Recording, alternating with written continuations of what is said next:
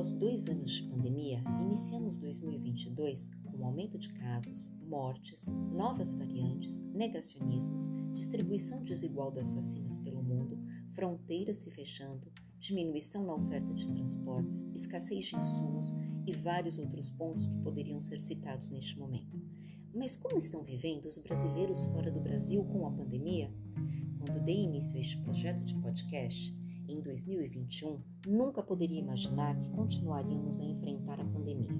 Mas, como infelizmente continuamos neste barco, cabe a nós, pesquisadores de várias áreas do conhecimento, continuar nossas análises e pesquisas sobre os impactos da pandemia.